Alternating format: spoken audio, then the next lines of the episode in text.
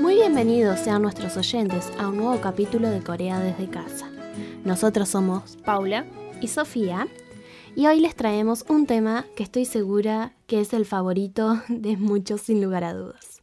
Estoy hablando del fenómeno del K-Pop. El K-Pop es una abreviación del Korean Pop, por lo que es fácil intuir de dónde proviene este nuevo género musical que acumula fans en todo el mundo. Efectivamente, Corea es su país de origen, específicamente Corea del Sur. Este nuevo sonido comenzó a escucharse en los años 90, cuando surgieron los primeros grupos que decidieron mezclar los sonidos tradicionales coreanos con melodías occidentales. Una propuesta arriesgada, pero que fue un gran éxito, gracias a los grupos como Seo Tashi and Boys, que fueron los primeros de los muchos que vendrían después y que asentarían las bases de este fenómeno internacional. En el mundo del K-Pop, los grupos están totalmente fabricados. Antes de poder debutar, pasan por un duro proceso de preparación y ensayos para que sus presentaciones sean perfectas. Las empresas más importantes de la industria del pop coreano son SM Entertainment, la primera agencia fundada en 1995,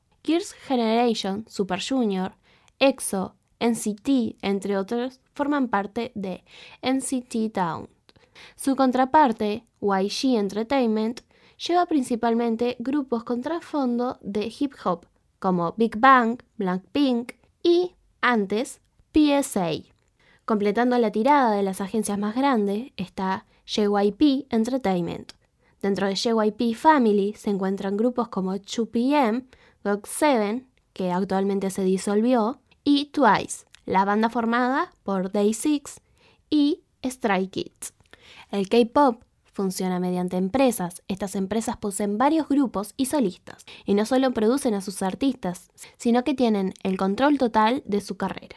Esto incluye planear, producir y distribuir discos, controlar la publicación de la música, las licencias, proveer agentes y managers, organizar acontecimientos o controlar sus redes sociales. Esto quiere decir que todo el proceso de producción musical se hace desde un mismo sello. Los compositores, los escritores de canciones, los ingenieros, los managers, los agentes, los coreógrafos, los coordinadores de diseños, los consultores de imagen, los instructores vocales, de baile y actuación, los ejecutivos de marketing, YG Entertainment y JYP Entertainment son dos ejemplos de empresas de K-pop. Para llegar a ser una estrella de K-pop, lo que se conoce como un idol del K-pop, estos artistas se tienen que someter a prácticas muy exigentes y duras antes de debutar como cantantes. En Occidente, si una persona empieza a hacerse famosa por sus habilidades, por Internet, por ejemplo, es posible que en algún momento alguna compañía discográfica le ofrezca un contrato para que se una a ella. Y así es como nacen algunas de las grandes estrellas en Occidente. En Corea, en cambio, es completamente a la inversa. Las empresas de K-pop coreanas organizan audiciones cada semana y en Japón y en Estados Unidos cada mes. Los jóvenes que están interesados en convertirse en idols tienen que participar. Si la empresa considera que son suficientemente buenos como para unirse a ella, son seleccionados para empezar un duro entrenamiento que puede durar meses en pocas ocasiones años o incluso décadas. En estos entrenamientos, los escogidos tienen que perfeccionar su forma de bailar, cantar, actuar e incluso cambiar su apariencia física para que se ajuste a los estereotipos coreanos de belleza exigidos por el público. A las personas que están realizando el entrenamiento se les denomina training.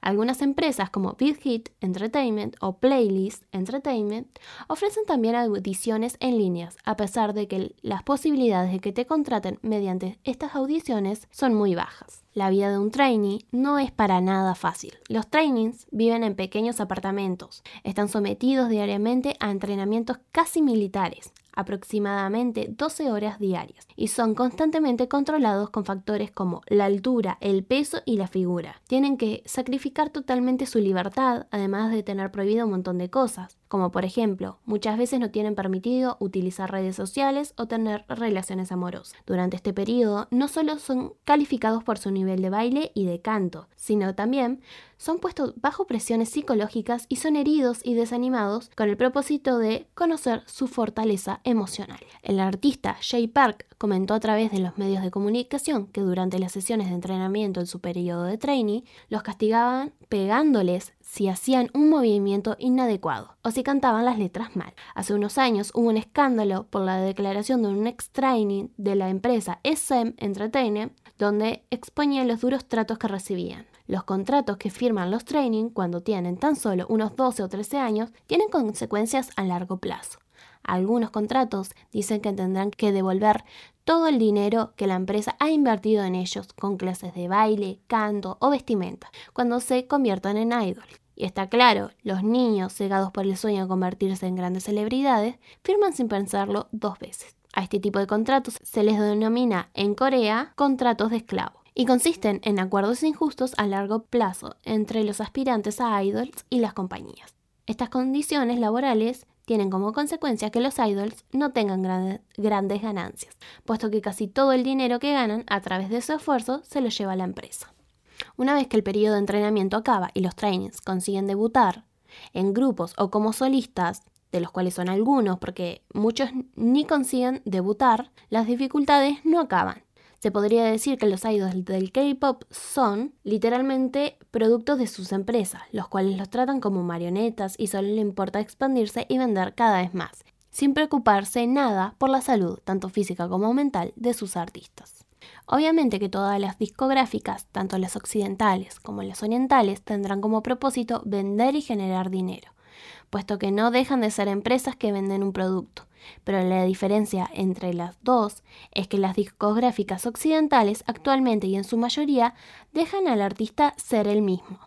Le dejan hacer lo que él quiera con su vida, su aspecto, su música y su carrera. En cambio, en las empresas del K-pop, los idols son totalmente controlados y no pueden hacer ni una cosa tan simple como cortarse el pelo o dejarse la barba sin que la empresa lo apruebe. Tienen que pedir permiso para casi todo lo que hacen. También tienen el total control de su carrera en su gran mayoría, los idols no pueden decidir cosas como cuándo sacar su nueva música y cuándo no. En muchas ocasiones ni siquiera les dejan escribir a ellos mismos las canciones. La industria del K-pop entrenan a los idols para que sean y se comporten como robots. Les asignan una personalidad que tienen que seguir, les dicen cómo tienen que ser físicamente, qué tienen que hacer y qué no.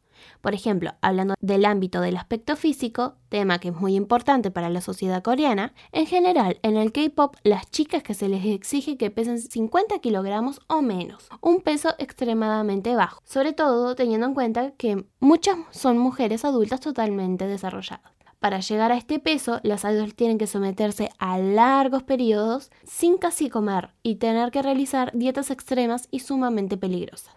Un ejemplo de esto sería el caso de Momo, del grupo Twice, que explicó que en su periodo de entrenamiento se le pidió que bajara 7 kilogramos en una semana, sin excusa para poder mantenerse en la compañía, por lo que Momo durante aquellos días no comió absolutamente nada, solo un cubo de hielo, además que iba constantemente al gimnasio durante un V-Live explicó que se iba a dormir llorando debido a que temía que no pudiera despertar al otro día. Y al hablarle de prohibiciones, algunas cosas que tienen prohibidas hacer, uno de los grupos K-pop más famosos de la actualidad, Blackpink, son conducir, beber alcohol, tener pareja, hacerse tatuajes o viajar por cuenta propia sin la autorización de la empresa, entre muchas cosas más. Las prohibiciones varían dependiendo de la empresa y del grupo se exige a los idols que sean como máquinas totalmente perfectas y sin errores, prácticamente inhumanos, cuando evidentemente no lo son, son humanos como todos.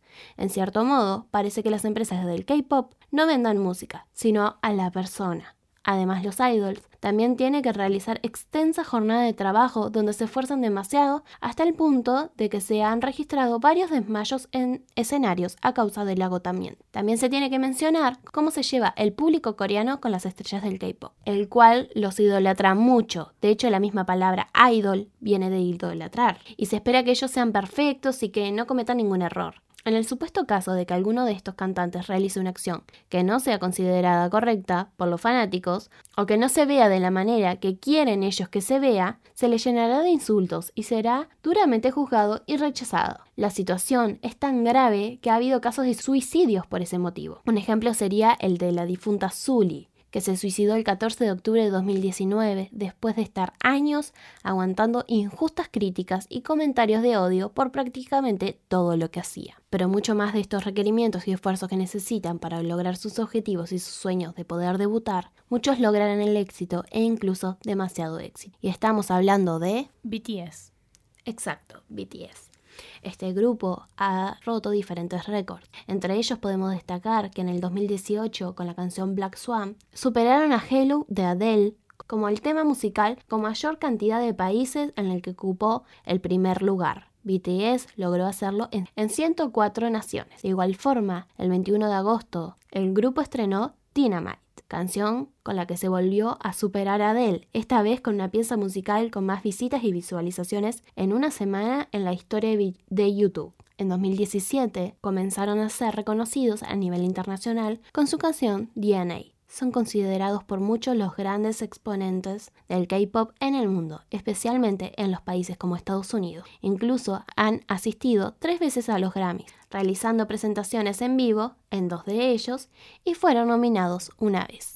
Si BTS está compuesto solo por hombre, Blackpink es el grupo más popular que está integrado solamente por mujeres, siendo este el tercer grupo de artistas con más visualizaciones en YouTube en lo que va del 2021. Blackpink está integrado por cuatro integrantes, un número que suele ser bajo. Últimamente los debuts están teniendo menos integrantes, ya que los grupos que debutaron en el 2012 y 2018 promediaban los 8 integrantes. A pesar de que Blackpink debutó el 8 de agosto del 2016, en poco tiempo se ha convertido en uno de los principales grupos musicales a nivel mundial. El 26 de junio se estrenó su canción How You Like That, rompiendo 5 récords Guinness el mismo día que salió fue reproducido 86.3 millones de veces durante sus primeras 24 horas convirtiéndose en el video de YouTube más visto y el video musical de K-Pop más reproducido. De igual forma, dicho lanzamiento fue realizado en vivo, siendo visto por 1.66 millones de usuarios, convirtiéndose en el estreno del video más visto y el estreno del video musical más visto. Se esperan muchas otras colaboraciones con otros artistas y esperamos con ansia su música. Esperemos que se hayan podido informar más sobre el K-Pop y sobre todo lo que pasan para lograr debutar y finalmente ser reconocidos. Nos, vemos en el próximo capítulo de Corea desde casa. ¡Añón!